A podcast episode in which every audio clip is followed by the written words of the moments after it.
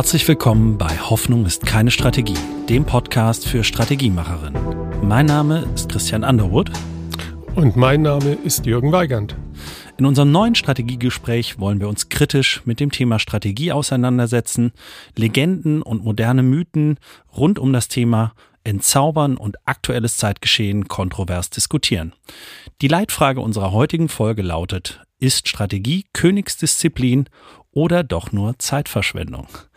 Jürgen, ähm, Schön, dass du da bist, äh, heute zu dieser ja, ersten Folge des Jahres äh, an der Stelle. Und ich würde gerne ähm, ein Zitat voranstellen äh, für unser Gespräch heute, das ja jetzt nicht von großen Strategen äh, kommt, äh, zumindest mal äh, qua Amt, sondern von zwei großen deutschen Werbern, die das in ihrem Buch Momentum vorangestellt haben, nämlich von Holger Jung und Jean-Remy von Matt, die sagen, Strategie ist ein großes Wort, oft übergroß. Wenn es im Meeting fällt, erstarren alle zur Salzsäule und jeder hofft auf den Messias, der den Weg weist. Doch man muss sich bewusst machen, dass Strategie oft nur das probate Mittel für die Schwachen ist. Strategie ist wichtig für den, der es mit schierer Leistung nicht schafft. Was sagst du dazu, Jürgen? Als Professor ja auch für das Thema Unternehmensstrategie und Wettbewerbsstrategie. Ja, zunächst mal sage ich herzlichen Dank für die Einladung ja, zu diesem gerne. Podcast und zu diesem kontroversen Zitat. Ähm, kann ich erst mal sagen, ja, Leistung und Strategie gehören zusammen. Mhm. Ähm, die Frage ist, was verstehe ich denn eigentlich unter Strategie? In den Meetings, in denen ich normalerweise teilnehme, mhm. erzeugt das Wort Strategie keine Angst. Mhm. Okay. Und von daher sollten wir zunächst mal definieren, was wir unter Strategie mhm. verstehen. Wollen wir das tun?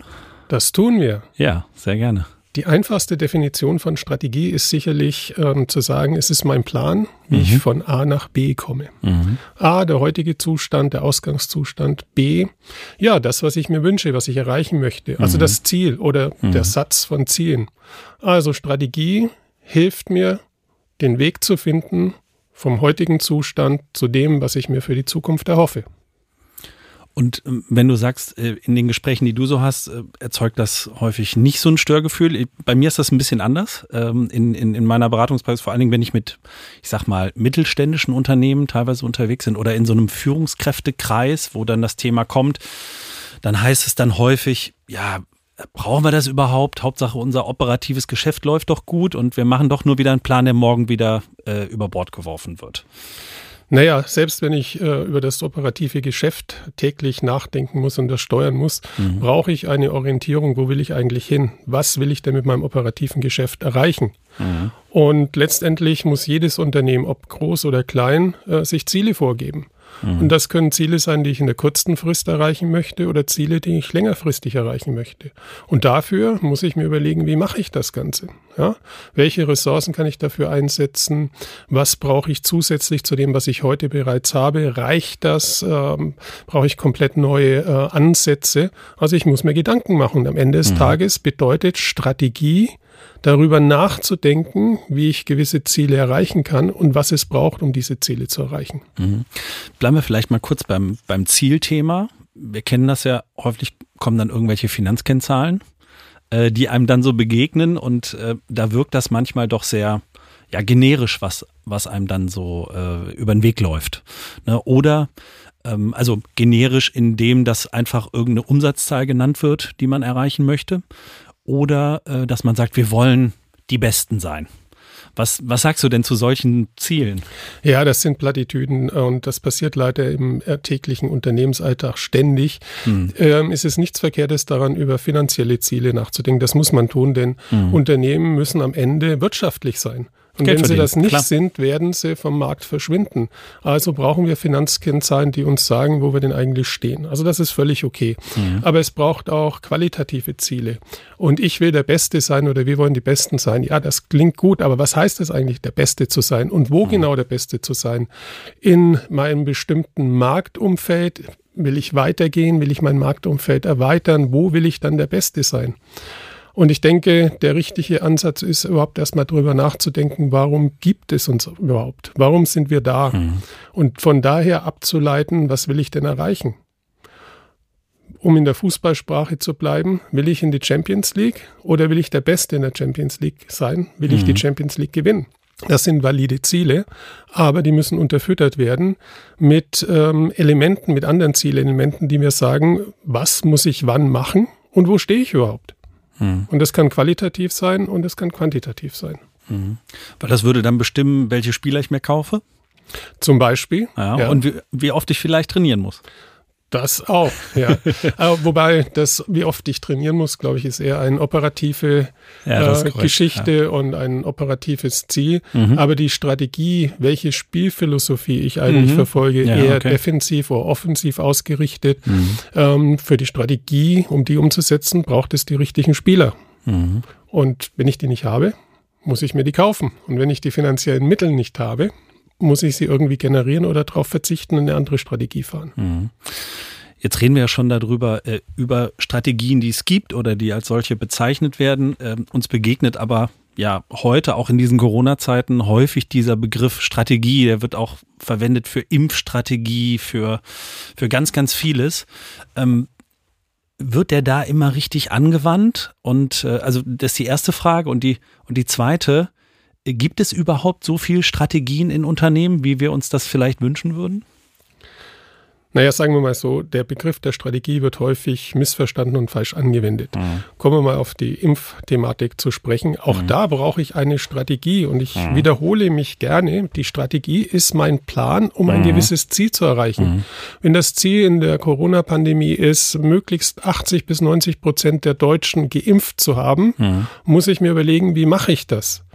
Und vor dem Problem, äh, vor dem wir jetzt stehen, es sind Anreize. Die Leute haben nicht genug Anreiz, das zu machen. Also stehe ich bei 70 Prozent. Mhm. Und das ist auch etwas äh, Wichtiges zur Strategie, das manchmal oder bei vielen Leuten Angst erzeugt. Strategie ist nicht frei von Störgeräuschen und ist nicht frei von Störanfälligkeit. Mhm. Wo kommt die Störung her? Na ganz einfach, wir bewegen uns nicht in einem Vakuum, sondern die Umfelder verändern sich, die Menschen verändern möglicherweise ihre Präferenzen und ihre, ihr Anreizsystem. Und darauf müssen wir reagieren. Das heißt, Strategie ist nicht etwas, was in Stein gemeißelt ist. Ah, wir schreiben sie jetzt auf und das mhm. ist jetzt die nächsten fünf Jahre, hält mhm. das, mhm. sondern ich muss mich anpassen. Warum? Weil sich alles um mich herum auch verändert. Mhm. Ähm, dazu vielleicht mal äh, genau zu dem Punkt ein, äh, ein Studienergebnis, ähm, bei der äh, viele Führungskräfte befragt wurden und ähm, diese Führungskräfte ist eine, ist, eine, ist eine Studie von 2019 von Strategy End durchgeführt mit deutschen Führungskräften, die zum einen äh, sagen dort 75 Prozent der Befragten, die gaben an, dass sie nicht an den Erfolg der Strategie des eigenen Unternehmens glauben. Das ist eine. Und 33 Prozent sahen dann noch das Problem in der schwierigen und langfristigen Implementierung, da sich die Marktverhältnisse ständig und schnell verändern. Äh, aber die Lösung kann ja dann nicht sein zu sagen, okay, dann haben wir einfach gar keine. So ist es. ganz, ganz genau. Vielleicht müssen wir noch mal einen Schritt zurück machen. Mhm. Bei der Strategiedefinition ist äh, wichtig zu verstehen, dass Strategie etwas mit längerfristiger Wirkung ist. Mhm. Denn Strategie bedeutet, dass ich die Ressourcen, die ich einsetzen möchte, äh, überhaupt erstmal habe mhm. und dann muss ich mich ähm, muss ich mir darüber klar werden, wie will ich die einsetzen, wo will ich die einsetzen und äh, nicht alle Ressourcen sind komplett flexibel. Also wenn ich an ein Produktionsunternehmen denke und ja. das Unternehmen sagt, ja, wir möchten expandieren, wir brauchen neue Produktionskapazitäten, dann muss ich erstmal Investitionen tätigen. Wenn die Investitionen schief gehen, wenn die Produktionskapazität plötzlich nicht mehr gebraucht wird, mhm. dann ist das teuer. Mhm. Ich erinnere an das berühmte Stahlwerk von ThyssenKrupp in Brasilien, wo man wirklich drei Milliarden in den Boden versenkt hat wohl wissend, dass das Ganze nie funktionieren wird. Mhm. Das heißt, Strategie bedeutet, ich muss vorausdenken, in die Zukunft gucken und mir bewusst sein, dass meine strategischen Entscheidungen längerfristige Konsequenzen haben. Alle Entscheidungen, die nur kurzfristige Konsequenzen haben, wie Preisänderungen zum Beispiel, mhm sind taktische Maßnahmen. Und das wird häufig in der Realität komplett verwechselt. Und Christian, du hast es ja vorhin angesprochen, Fokus mhm. auf das operative Geschäft. Mhm. Operativ sind taktische Maßnahmen. Wie kriege ich jetzt den Kunden an Bord oder wie halte ich ihn mhm. an Bord? Aber was bedeutet das für das Unternehmen in der längeren Frist? Habe ich das richtige Geschäftsmodell? Werde ich in der Zukunft das richtige Geschäftsmodell haben? Habe ich die richtige Kundengruppe? Welche Kundengruppen sind in der Zukunft relevant. Alles das ist Teil von strategischen Überlegungen. Und äh, was auch immer ich da rein investiere, kann ich nicht von heute auf morgen wieder rückgängig machen. Und das muss man ganz klar unterscheiden. Strategische äh, Entscheidungen und Maßnahmen sind fundamental unterschiedlich zu taktischen Maßnahmen. Mhm. Jetzt kommen wir mal auf den Punkt, wo diese Entscheidungen denn getroffen werden, also diese weitreichend strategischen Entscheidungen. Wir sind jetzt im Januar. Ähm, Januar und Ende des Jahres ähm, ist immer ein guter Monat, um in die Strategieklausur zu gehen, sich einzusperren in, gut, jetzt in Corona vielleicht nicht ganz. Äh, ich gehört, die CSU musste auch ihre Strategieklausur jetzt mal absagen. Ähm, aber eigentlich immer so ein Zeitpunkt, wo man sagt, da schließt man sich jetzt nochmal ein. Ähm, die Top-Führungsmannschaft und äh, dann beraten wir nochmal und raus kommt die große neue Strategie. Ist das der Weisheit letzter Schluss und das, den Rest des Jahres kümmern wir uns nicht darum? Fangen wir hinten an. Mhm. Auch den Rest des Jahres muss ich mich darum Wäre kümmern. nicht schlecht, ne? Ja. Ähm, jetzt mal was Positives über diese Strategie-Retreats mhm. und die Führungskräfte, die sich irgendwo in einem tollen Golfhotel versammeln, mhm. einmal im Jahr und drei Tage lang über die Strategie nachdenken. Äh, grundsätzlich finde ich das richtig. Ja, und das heißt ja auch Klausur. Ich schließe mich weg, denn ich will über Themen nachdenken, die mich in die Zukunft tragen. Strategie ist immer eine Wette auf die Zukunft. Und Wetten sind riskant. Von daher macht es sehr viel Sinn, ähm, über den eigenen Denktellerrand hinaus zu gucken und mit mhm. mehr als einer Person zusammenzusitzen mhm. und ja, diese strategischen Themen zu bearbeiten. Also von daher finde ich das wichtig. Ähm, das eine ist ja Strategie dann zu definieren oder zu formulieren und das andere ist die Umsetzung. Und die Umsetzung geht nicht alleine vom Vorstandsvorsitzenden aus, da braucht es viele Menschen. Mhm. Das heißt, auch alle anderen Führungskräfte der ersten und zweiten und dritten Ebene sogar müssen eingebunden werden.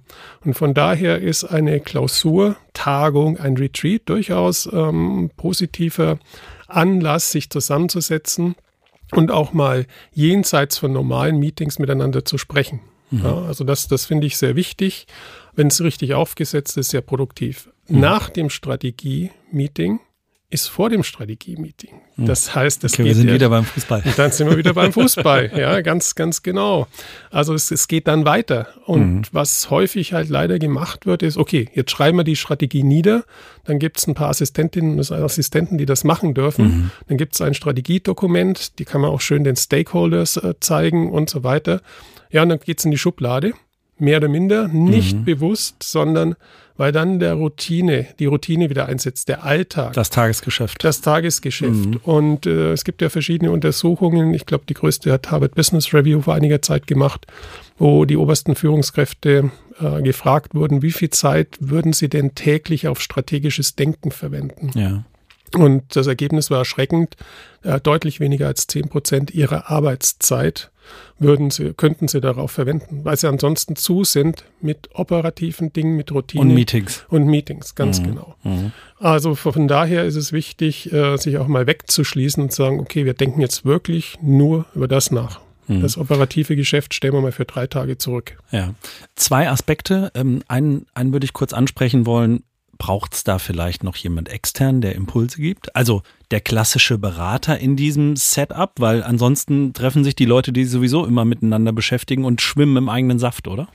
Ja, ich ähm, setze mal so an. Die Strategieberatungen, und da bin ich jetzt ganz ketzerisch, werden ja gern ins Unternehmen geholt, um Dinge, die intern schon längst bekannt oder klar sind oder beschlossen sind, oder beschlossen mhm. sind extern zu validieren und umsetzen zu lassen. Mhm. Ja?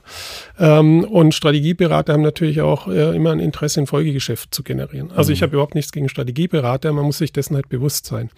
Äh, was für ernsthafte Unternehmensführungsebenen wichtig ist, dass sie jemanden, das kann ein Strategieberater sein, es kann jemand anderes sein, haben, der einfach mal die Rolle des Advocatus Diaboli übernimmt und wirklich kritisch drauf guckt, entgegen aller Meinungen, die sonst auf dem Tisch liegen. Und mal den Spiegel auch wirklich für brutale Wahrheiten auch ganz, ansprechen. Ganz ne? genau. Mhm. Und den Finger so lange in die Wunde legt, bis alle Unklarheiten mhm. beseitigt sind und bis alle ein gemeinsames Verständnis entwickelt haben, was ist denn jetzt die Strategie, die wir verfolgen wollen? Was sind die Elemente? Mhm. Und ähm, die Strategie als solches ist ja immer in Verbindung zu sehen mit der Art Geschäftsmodell, das ich fahren will oder der Unternehmensidee, die dahinter steckt. Aber nach dem Teil folgen ja viele andere Teile. Und ich muss sagen, was bedeutet das für die Finanzierung des Unternehmens? Wie mache ich das mhm. Ganze? Wie, was muss ich im Marketingbereich machen, um die Strategie umzusetzen? Es kommen dann diese ganzen Funktionalstrategien in den Blick. Um, ähm, von daher ist es auch wichtig, ich komme nochmal auf den Punkt von vorhin zurück, diese Retreats, mhm. ähm, dass es nicht nur der ganz kleinste Kreis ist, der sich Gedanken macht, sondern ja. ich brauche auch die Funktionalexperten. Mhm. Weil äh, es ist so wie so eine Kaskade. Ja? Ich habe äh, die Unternehmensidee, mein Geschäftsmodell, entwickle die Strategie und muss mir dann im Klaren sein, welche Teilelemente müssen da rein und wie müssen die koordiniert werden. IT ist ja auch ein ganz wichtiges Thema, zum Beispiel als Funktionalstrategie. Absolut, im Kontext heute, ne? absolut. Ne? Ah. Ich kann mich noch erinnern, 20, vor 20 Jahren oder 25 Jahren, als ich ähm, so eine Rolle des Advocatus Diaboli im IT-Bereich gespielt habe, hieß es, IT ist keine Kernkompetenz mehr. Wir können das locker outsourcen. Mhm. Ja, das ist viel günstiger, lass die Inder das machen. Mhm. Heutzutage wissen wir, das war in die falsche Richtung oder zu kurzfristig gedacht mhm. und das Pendel ist mittlerweile zurückgeschwungen und die Unternehmen haben verstanden, oh, große Teile der IT sind Kernkompetenz. Wenn ich das mhm. nicht im Griff habe, Cloud hin oder her, dann habe ich ein Problem. Dann wird es schwierig. Was würdest du sagen, also meine Erfahrung im, aus einem der letzten Strategieprozesse, im letzten Jahr auch in Corona-Zeiten, was natürlich dann nochmal ein bisschen schwieriger ist mit dem Wegschließen, dann schließt man sich digital äh, zum Beispiel ein, haben wir dann getan. Ähm, um ein bisschen neuen Blick reinzukriegen, haben wir, haben wir so ein paar Leistungsträger noch eingebunden beim Kunden die jetzt nicht zur Führungsebene gehörten ähm, und das vielleicht morgen äh, äh, sein werden, äh, aber es bewusst ähm, um einfach mal neue Ideen reinzubringen. Also insbesondere, wenn es jetzt auch um disruptive Dinge geht, fällt es ja einem schwer, der seit 20, 30 Jahren auch im Konzern ist äh, oder im Familienunternehmen, äh, dann auch mal wirklich völlig neu zu denken. Was, was hältst du? Also tatsächlich gibt es auch eine aktuelle Untersuchung, die äh, im, im äh, letzten Ausgabe MIT Sloan Review ähm, dazu angeführt wurde, dass das wirklich helfen kann, neue Ideen und disruptive Ideen mit in diese Ebene zu bringen. Das halte ich für extrem sinnvoll, mhm. weil es ist ja nicht nur auf Unternehmen äh, begrenzt, dass wir so Scheuklappen dann aufhaben, wenn wir mhm. Dinge lange Zeit in einer gewissen Art und Weise und möglicherweise auch sehr erfolgreich gemacht haben, mhm. fällt es uns schwer, links und rechts mal die Scheuklappen wegzunehmen und drüber hinaus zu gucken. Jeder von uns, und das ist menschlich, entwickelt so einen gewissen Starrsinn, ja, ähm, beharrt im Prinzip darauf, bis jetzt hat es doch so gut funktioniert. Mhm. Ähm, warum soll ich jetzt großartig äh, komplett was anderes machen oder uns mhm. komplett neu erfinden? Aber wenn man sich mal ansieht, welche Unternehmen in den letzten Jahrzehnten gescheitert sind, große Namen, ich nenne nur Kodak oder Nokia, da lag es häufig dran, dass eben die Führungskräfte, die obersten Führungskräfte das nicht wahrhaben wollten, dass sich die Umfelder so verändern, dass das eigene Geschäftsmodell längerfristig nicht mehr tragfähig ist. Mhm. Und äh, ein zu langes Festhalten an dem, was man bis jetzt gemacht hat, kann halt verheerend sein. Und wenn man Leute von außen reinbringen kann, und jetzt komme ich nochmal auf die Strategieberater zurück, ich habe überhaupt nichts gegen Strategieberater, ganz im Gegenteil, wenn sie genau diese Rolle mhm. einnehmen, nicht mhm. dem Klienten nach dem Mund zu reden, sondern wirklich herauszufinden, wo liegt der Finger in der Wunde. Mhm. Welcher Finger ist es überhaupt? Dann macht es Sinn. Dann sind wir ja auch beim Thema Entscheidungen. Das machen wir, glaube ich, nochmal in einer, in einer weiteren Folge, mhm. ähm, das anzuschauen. Du hast das angesprochen, ne? dass natürlich die Erfahrung, äh, die Entscheidung von heute, die Erfahrung von gestern, die Entscheidung heute dann auch prägt. Ähm, das, äh, das sollten wir auf jeden Fall nochmal gesondert betrachten. Ich glaube, ein ganz eigener Gerne. Kosmos, zu dem du ja auch äh, äh, unter anderem einen eigenen, eigenen Kurs sogar auch an der WHU äh, gibst. Von daher äh, wichtiges, wichtiges Thema. Aber wenn wir jetzt nochmal äh, drauf zu sprechen kommen, ähm, vor dem Hintergrund der Frage, ähm, Königsdisziplin oder Zeitverschwendung. Also jetzt haben wir der, der, König, also es ist nicht nur der König, der mit der heilsbringenden Strategie um die Ecke kommt. Ich glaube, das habe ich äh, oder haben wir jetzt mal so mitgenommen. Äh, Zeitverschwendung ähm, wenn man eh nicht so viel Zeit drauf verschwendet, jeden Tag, ist es ja schon mal nicht ganz so dramatisch, aber ein bisschen mehr wäre schon nicht verkehrt. Gibt so ein wunderbares Video mit Bill Gates und äh, Warren Buffett, wo Bill Gates ähm, äh, sagt, man soll sich doch mal, äh, der Moderator soll sich mal den Terminkalender von Warren Buffett anschauen. Da gibt's Wochen, da gibt's Wochen. Nicht nur Stunden, sondern Tage und Wochen, in denen keine Termine drin sind. Und ähm, dieser Freiraum für den Kopf, ist, glaube ich, was, was ganz Entscheidendes. Und das haben wir heute nicht, selbst auch in den digitalen Zeiten, selbst im Homeoffice, wo wir es eigentlich hätten, sind wir wieder getrieben, ins nächste Meeting, in die nächste Teams-Konferenz zu springen. Und äh, das macht was mit uns. Und ich glaube, das macht was mit unserem Gehirn und ähm, Das führt dazu, dass wir keine Zeit haben und nicht zur Ruhe kommen und nicht klar denken können, um Entscheidungen nochmal anders zu treffen und auch strategische Dinge bewusst und anders mal anzugehen. Ja, das hast du inhaltlich hervorragend äh, formuliert und, und erkannt. Das ist ganz meine Meinung. Und den Begriff Freiraum für das Denken, den mhm. halte ich für extrem mhm. wichtig. Äh, wir werden zu sehr vom Alltag dominiert. Mhm. Das wissen wir alle. Jetzt ist gerade die Weihnachtszeit und zwischen den Jahren vorbei. Wir müssen alle wieder in unseren normalen Job und wir machen die E-Mail-Box auf und sehen, oh Gott, diese mhm. ganzen Routine-Dinge, die wir jetzt und Entscheidungen, die wir treffen müssen. Wann äh, setze ich mich denn hin und äh, blicke mal auf das Ganze und äh, denke strategisch? Dafür fehlt oft die Zeit. Und wenn, mhm. dann handeln wir unter Zeitdruck und dann kommt es zu nicht so guten Entscheidungen. Mhm. Um bessere Entscheidungen treffen zu können, müssen wir uns wirklich äh, auch den Freiraum und die Freizeit nehmen, das zu tun. Also den Müßiggang wie das bei Georg Büchner ja auch so gerne ja, heißt, oder? Ja, Schadet nicht, ne? Nee, man muss sich ja auch mal entspannen und der hohe mhm. Müßiggang kann mhm. sehr produktiv sein, mhm. wenn es nicht in Faulheit mündet. Aber ähm, die Menschen, über die wir hier jetzt reden, die, die Entscheider, die, die wir im Blick haben, die sind in der Regel nicht faul. Mhm. Und in der Regel haben sie auch zu wenig Müßiggang. Ja? Ähm, das führt dann zu ganz anderen Problemen, der, am Ende vielleicht kompletter Burnout oder was auch immer. Das sind nochmal andere Themen, die mit dem ganzen Strategieprozess auch einhergehen. Aber Freiraum für das Denken ist mhm. extrem wichtig. Mhm. Ich möchte aber nochmal eines hervorheben. Strategie, Denken ist das eine. Und dann formuliere ich eine Strategie. Mhm. Aber dann kommt der schwierigste Part. Ich muss die Strategie auch umsetzen. Das machen das machen. Mhm. Ja, und das ist das Entscheidende. Oft scheitern Unternehmen in ihrem Strategieprozess genau daran auch an der Kommunikation zu den verschiedenen äh, Stakeholders, die da beteiligt sind. Warum machen wir die Dinge? Welche Dinge machen wir denn?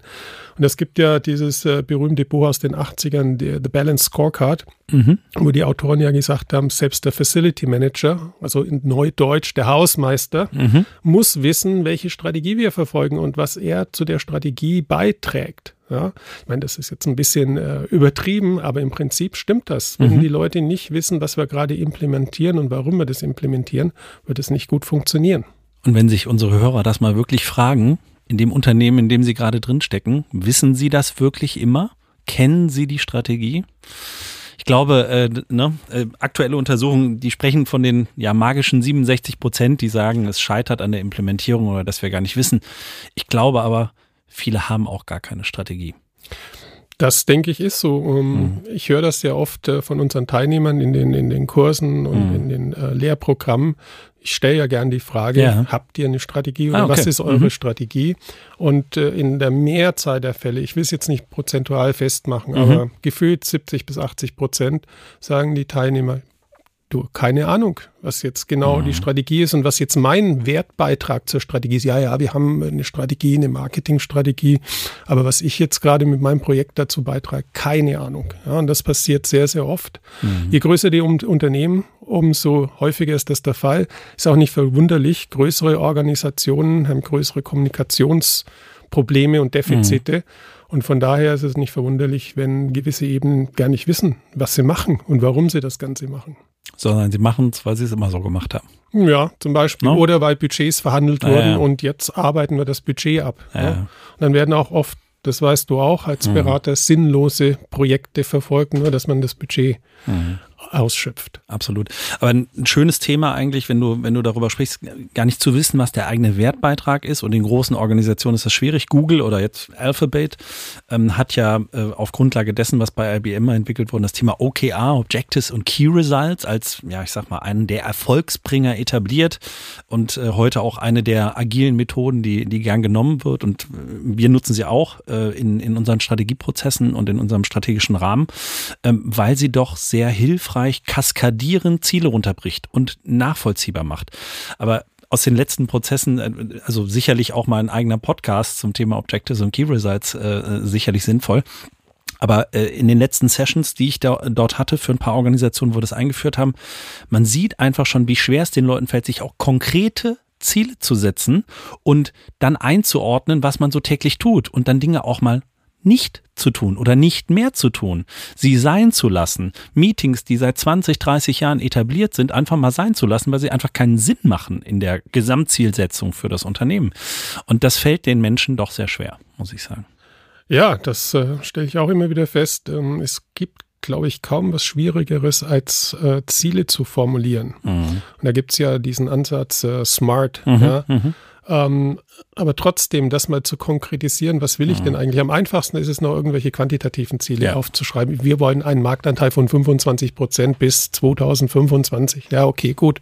Aber das, das nützt mir, das ist keine Strategie, das ist mhm. ein quantitatives Ziel. Aber wie komme ich dahin? Mhm. Und wenn ich Ziele dann konkretisiere, auch was den persönlichen Bereich anbelangt, da kann, das kann jeder mal probieren. Was sind denn meine Ziele für 2022? Ja, ja, ja? Guter, guter Punkt, ja. Ähm, das, also am Jahresanfang mal zu ganz, überlegen. Ganz mhm. genau. Und das äh, ist gar nicht so einfach. Und äh, oftmals äh, überfordert es uns auch, weil wir das nicht so gewohnt sind, über solche konkreten Ziele nachzudenken. Mhm.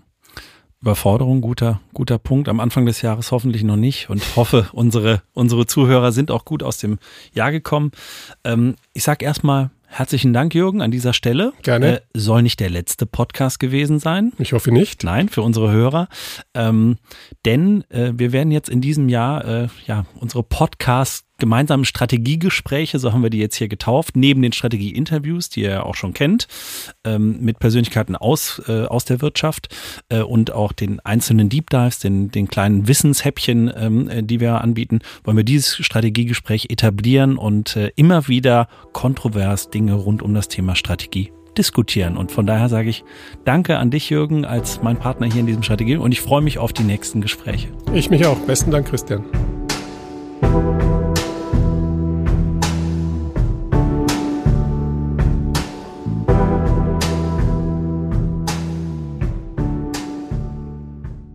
Werbung. Am 16. Mai ist es wieder soweit. Unser Strategy Summit findet statt. Die Strategiekonferenz für echte Strategiemacherinnen im deutschsprachigen Raum. Dafür haben wir wirklich ein tolles Programm zusammengeschraubt mit echten Strategiemacherinnen von der Front, die euch zeigen werden, wie ihr Strategie digital noch einfach besser machen könnt. Dafür haben wir unter anderem Speaker wie Mark Pollock, CEO der Tränkwalder Gruppe und Rüdiger Rath, CEO der Kencom Gruppe, mit am Start in Düsseldorf bei Infosys im Tech and Innovation Center. Was müsst ihr jetzt noch tun? Geht auf unsere Seite, findet ihr auch in den Shownotes www.strategy-summit.de und sichert euch jetzt euer Ticket mit dem Gutscheincode Community10. Community alles groß geschrieben und 10 als Ziffer. Wir freuen uns auf euch. Wir sehen uns in Düsseldorf. Ende der Werbung.